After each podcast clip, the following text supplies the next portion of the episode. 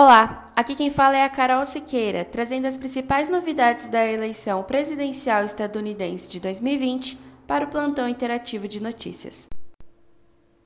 A gente teria um debate hoje, dia 15 de outubro, mas ele foi cancelado há alguns dias porque Donald Trump se negou a participar do evento de forma remota, opção que surgiu justamente por seu diagnóstico positivo ao Covid-19. Apesar disso, os candidatos encontraram outra forma de se aproximarem dos eleitores e conseguirem maior apoio. Hoje, teremos Tom House de Biden e Trump em emissoras diferentes ao mesmo tempo. Às 9 horas, no horário de Brasília, será transmitido Tom Hall de Trump na NBC News, enquanto de Biden será na ABC News.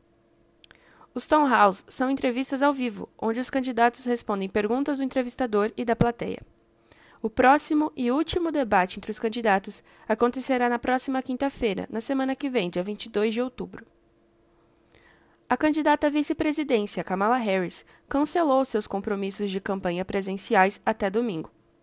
Isso aconteceu porque seu diretor de comunicações testou positivo ao coronavírus. Mesmo Kamala tendo testado negativo ao Covid, ela preferiu se ausentar dos eventos por precaução e para continuar seguindo à risca as medidas de segurança sanitária que a chapa Biden e Harris defendem. A Califórnia, estado extremamente importante para o colégio eleitoral, pois possui 55 delegados, recebeu até agora 10 vezes mais votos do que na eleição de 2016. No total, já foram recebidos 1 milhão e meio de votos. O estado possui 21 milhões de eleitores registrados. O Instituto de Sanders publicou um artigo indicando que desde o início do século XX, a participação eleitoral da população permaneceu em torno de 50% e 60% das pessoas que têm idade para votar.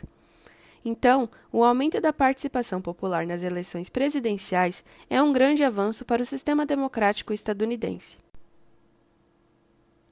E os eleitores da Virgínia, estado que ultimamente tem dado vitória aos democratas, tiveram problemas para acessar o sistema de registro eleitoral online.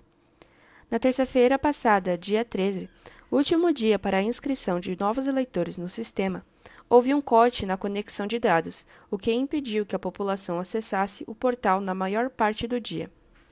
O site, além de servir para registrar os eleitores, também possibilita a atualização dos registros, a inscrição de eleitores para uma votação ausente e também que acessem a localização de seu local de votação física. Enquanto o site estava fora do ar, os eleitores foram orientados a preencher um formulário impresso de registro eleitoral e um formulário de votação pelo correio em papel. O procurador-geral da Virgínia, Mark Herring, entrou com uma petição no Tribunal Distrital dos Estados Unidos para o Distrito Leste da Virgínia, pedindo permissão para que o prazo de registro dos eleitores fosse ampliado até hoje, quinta-feira, dia 15.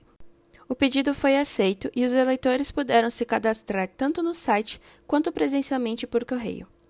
Bom, por hoje é só, gente. Não esqueçam de seguir o PIN nas redes sociais e aqui no Spotify. Tchau, tchau.